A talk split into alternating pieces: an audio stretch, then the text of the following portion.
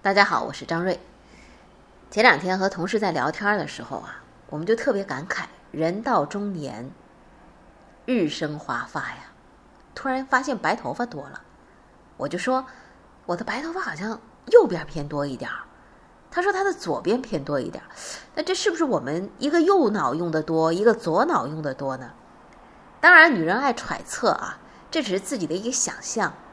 这个右脑跟左脑之分，早两年的时候呢，听说在少儿培训项目当中有这一项，说是开发右脑，孩子就特别的聪明。至于是不是真的有效果，那只有天知道了，因为它没有任何的一个衡量标准嘛。对于家长来讲，我花了钱，啊，就全当是有效有用的。据说这种培训价格还不低。那我们今天为什么一开始说这个右脑跟左脑呢？中国制造。不缺会运算、懂推理的左脑，但是有点缺懂美学、通情感的右脑。所以我们会发现，很多的一些工业设计出来一些产品，实用性很强，但呢，看上去总是不那么漂亮，或或者说呢，呃，不那么美，甚至可以用土不拉几的来形容。左脑讲效率、讲成本。所以他经常会质疑右脑搞出来的东西，这有啥用啊？艺术，艺术有啥用啊？能当饭吃啊？能当衣服穿啊？不能吧？最近，如果您关注了易中天的最新的呃讲座的内容的话啊，你会发现他在大讲美学，说美学是最没用也是最有用的。其中他提到说，达尔文有一次啊到了一个太平洋小岛。看见一群土著人光着身子在寒风当中瑟瑟发抖，他就拿出了一些红布，要他们做件衣服。谁知道这些土人呢？立刻把这些红布撕成了布条，绑在了手上、脚上、腰上，咔跳起舞来了。这就让达尔文大开眼界。原来他们宁愿没有衣服，也不能没有跳舞，不能没有让他们感觉到的美。无用之用，方为大用。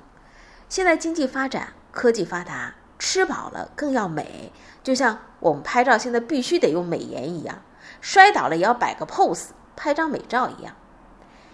新周刊在前段时间推出了一个低美感社会的专题，并且还引用了两位大师的话，一个说今天中国的文盲不多了，但是美盲很多。说这话的是吴冠中。没有审美力是绝症，知识也解救不了。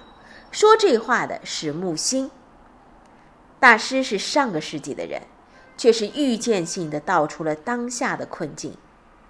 你土豪，但是不被人家欣赏。在这个低美感社会，很多中国人患上了审美匮乏症。他的十大病症表现为丑形象、土味家居。奇葩建筑、非人街道、塑料设计、网红脸、伪古风、广告有毒、抖式快感、文化雾霾、审美不好，或者说不会审美，那只会啊一个人。但是如果掌握了话语权和这个决定权的人，他的审美力成问题的话，那可真的就是大问题了。那些速成城市当中的垃圾建筑和雕塑少吗？估计你都能举出挺多的例子，对吧？那些资本推手炮制出来的自娱自乐的节目少吗？日本有位管理专家叫大前研一，他说日本当代社会是低智商社会。又叫笨蛋社会。他的观点是怎样的呢？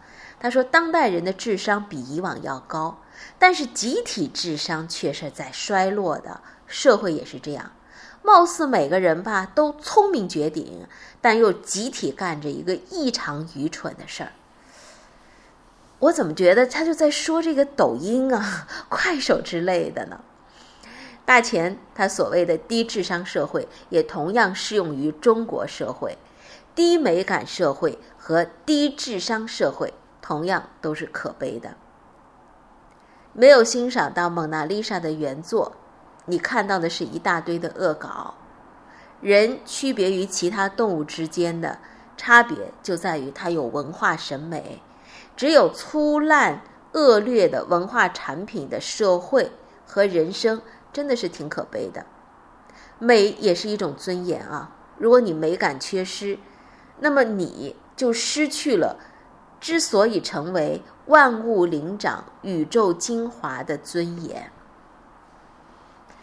面对城市里的垃圾建筑和饮品里的垃圾影视作品，你可以去质问：这么丑，谁决定的？谁拍板的？谁拍的？谁上马的？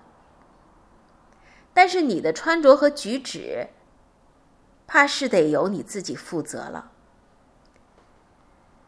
再回到手机，手机。正在重新定义着新一代的美感。